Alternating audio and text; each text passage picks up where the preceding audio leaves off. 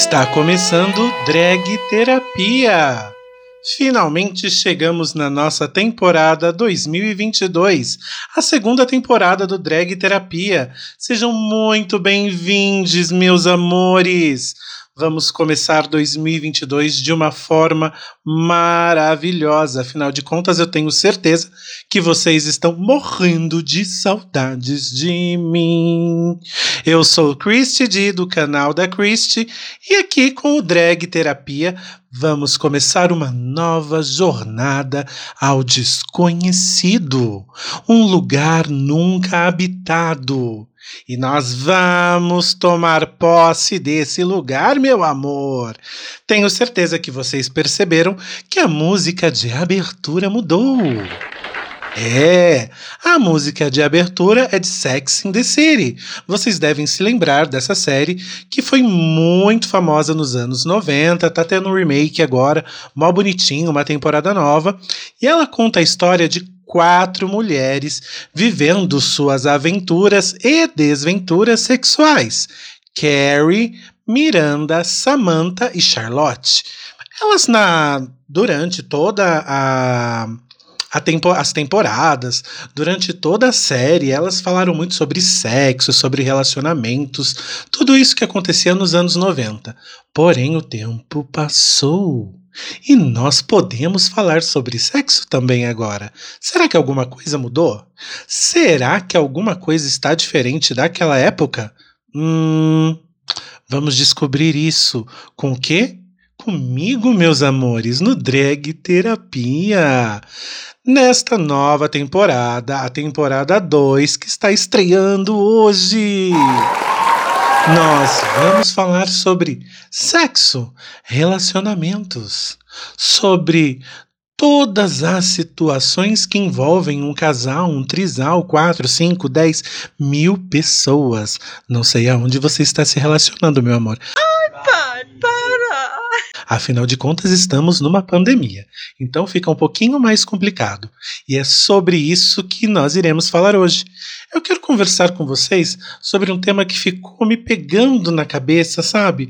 Relacionado a sexo e a pandemia.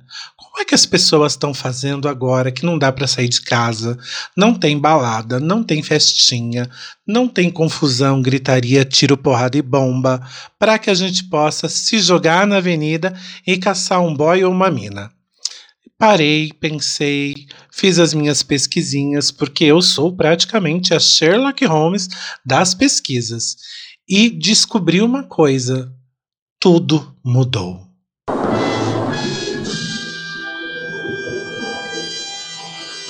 Tudo ficou diferente porque as pessoas começaram a se relacionar com uma ferramenta que a gente utilizava até pouco tempo para outras coisas, mas agora está sendo usada para relacionamentos, que é nada mais, nada menos que a internet. Yes! É, gente, vocês acreditam nisso? A internet está sendo usada para todos os relacionamentos.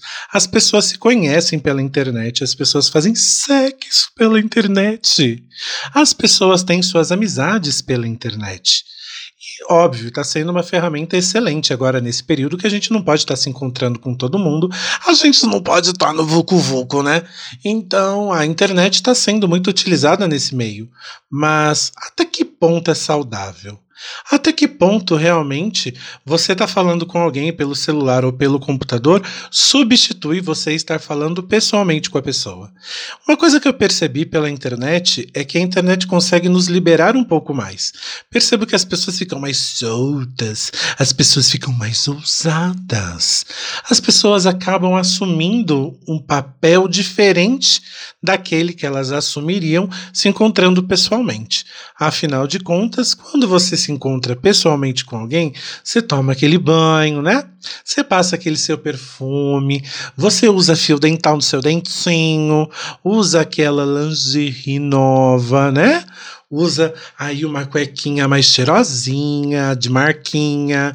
E pela internet você só coloca uma camiseta bacana, que a gente nem sabe se está lavada ou não, porque a pessoa pode estar tá 30 dias com aquela camiseta, mas ela está com uma aparência agradável, você coloca, passa uma água no cabelo, a gente acha que é gel, mas é ceboso, né? Porque faz 30 dias que não lava, e acaba achando linda a pessoa. E pela internet você consegue assumir um papel que você não assumiria pessoalmente. Talvez por estar atrás de uma tela, talvez por estar atrás de um computador, ficar mais fácil você se expressar.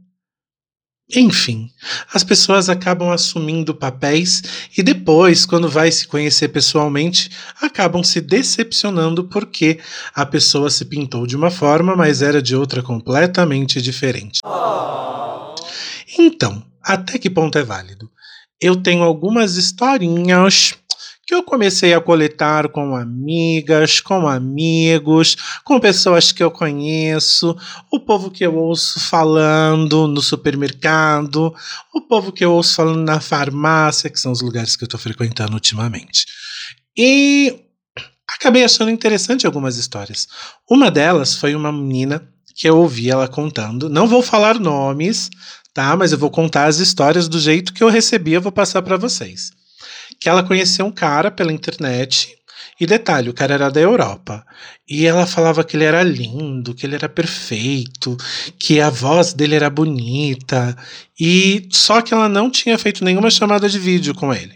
Ela só estava trocando fotos, fotos, fotos, inclusive fotos mais quentes. Eu gosto disso. É muito adulto. E quando foi para fazer videochamada, ele nunca podia, ele sempre negava, ele sempre estava com problema, até que chegou o dia que ela obrigou o cara a fazer uma videochamada e descobriu, pasmem, que ele não era aquela pessoa da foto, ele era um catfish.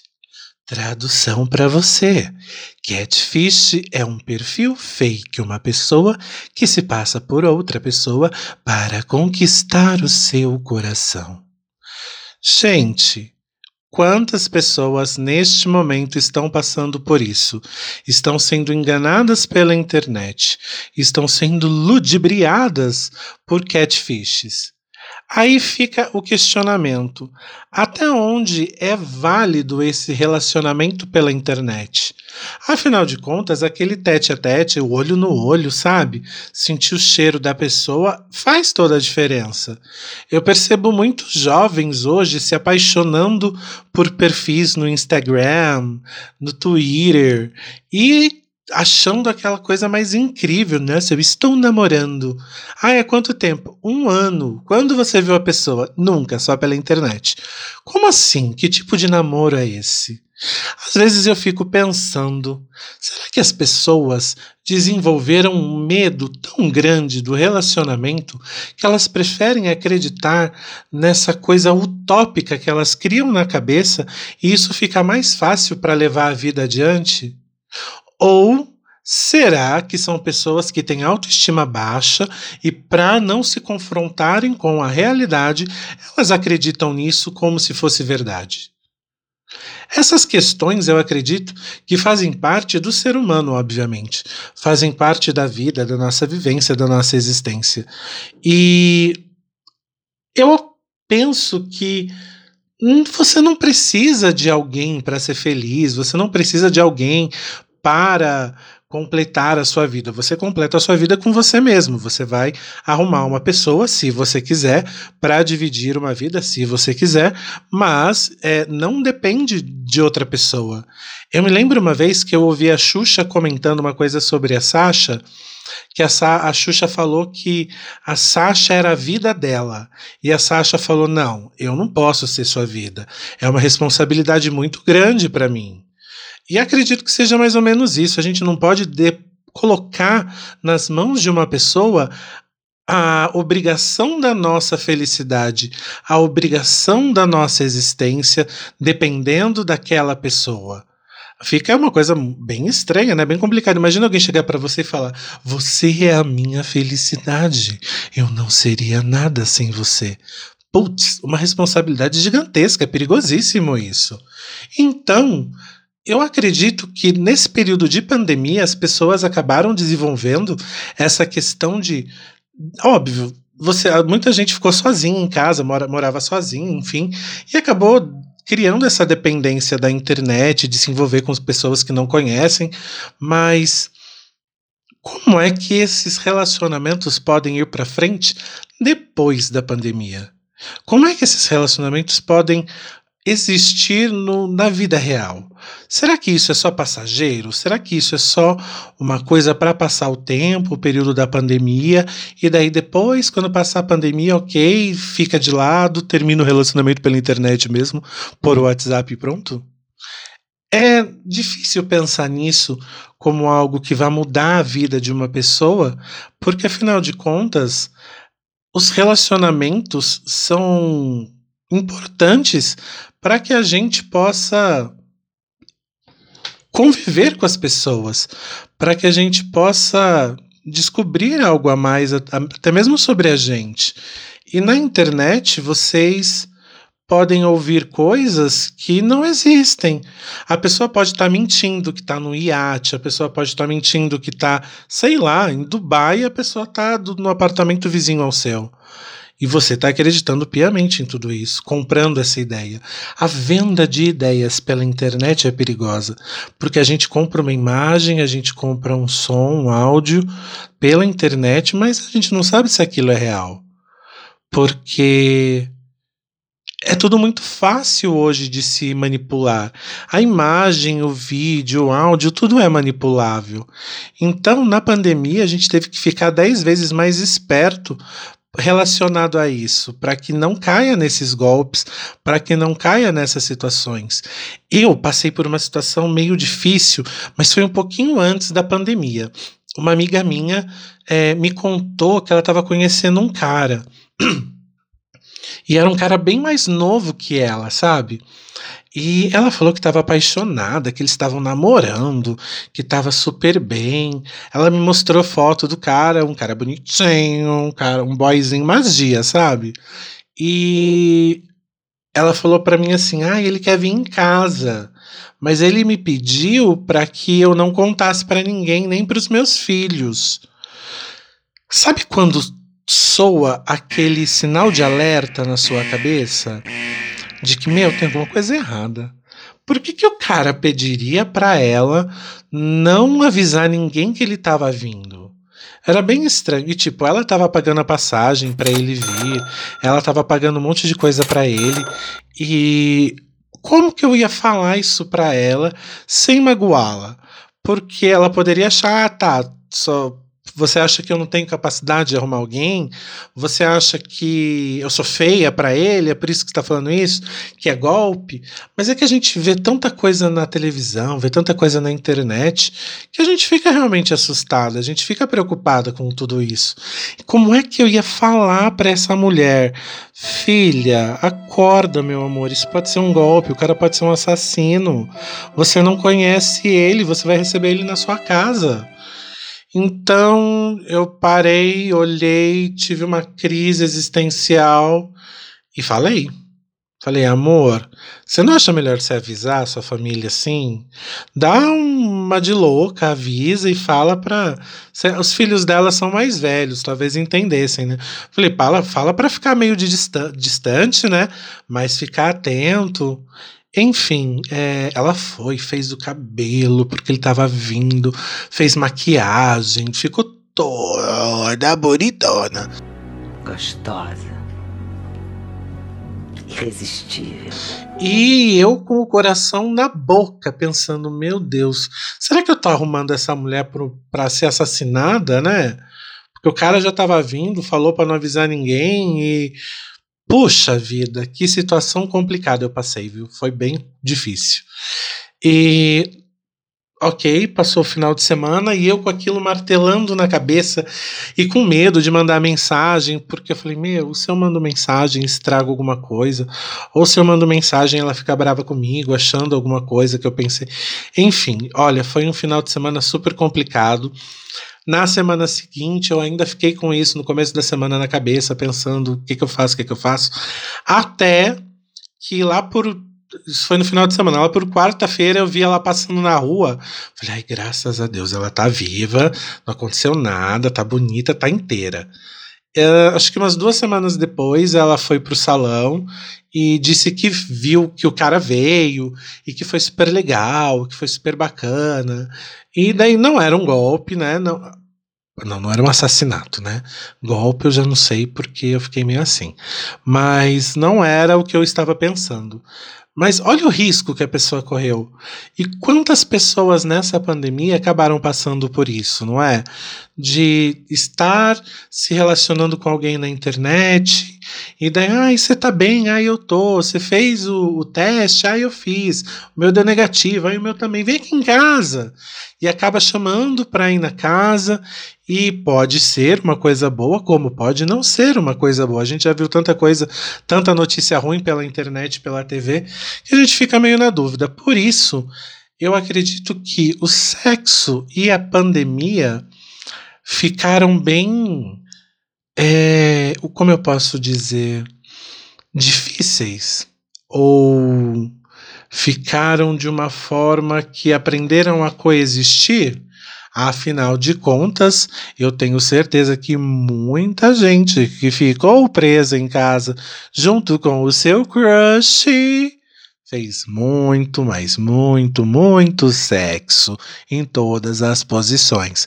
Inclusive, meus amores, eu indico para vocês darem uma gugada no Kama Sutra.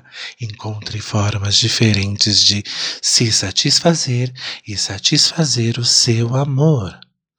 Então você para e pensa: pandemia, relacionamentos, sexo, anos 90, 2022, o que mudou? Nos anos 90, pelo menos, a gente tinha aquele, como que era? Teleamizade. Você ligava para um número que cobrava uma fortuna.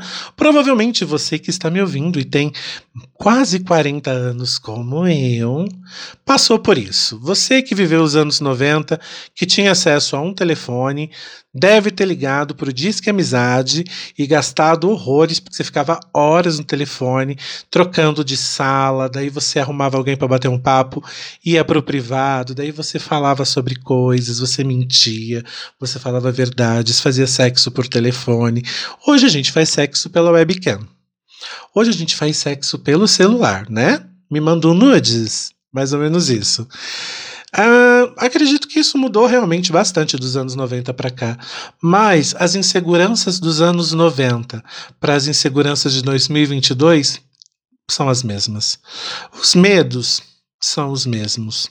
As dificuldades de se encontrar alguém já não são tão as mesmas, porque agora você coloca, entra num aplicativo, né? Baixa um aplicativo no seu telefone que você já encontra uma vasta gama de pessoas de todos os tipos, gêneros, enfim, para você escolher. É praticamente um shopping de corpos onde você escolhe o que melhor te agrada, né?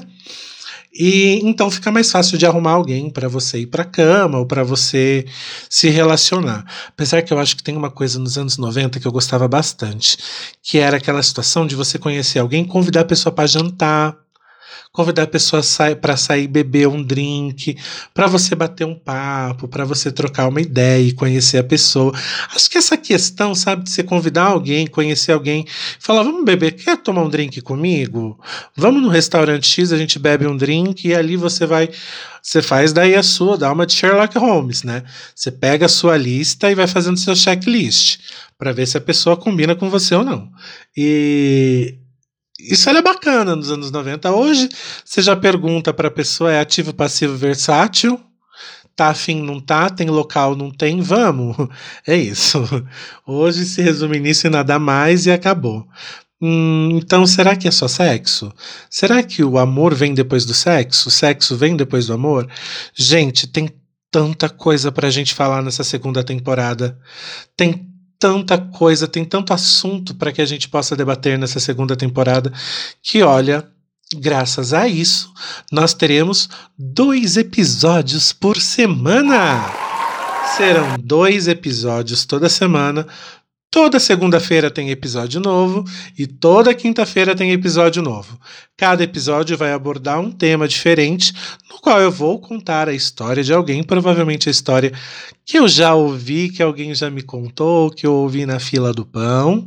Então, mas não se preocupem, vocês que me contaram histórias. Fiquem tranquilos, porque eu não vou falar nomes. Oh.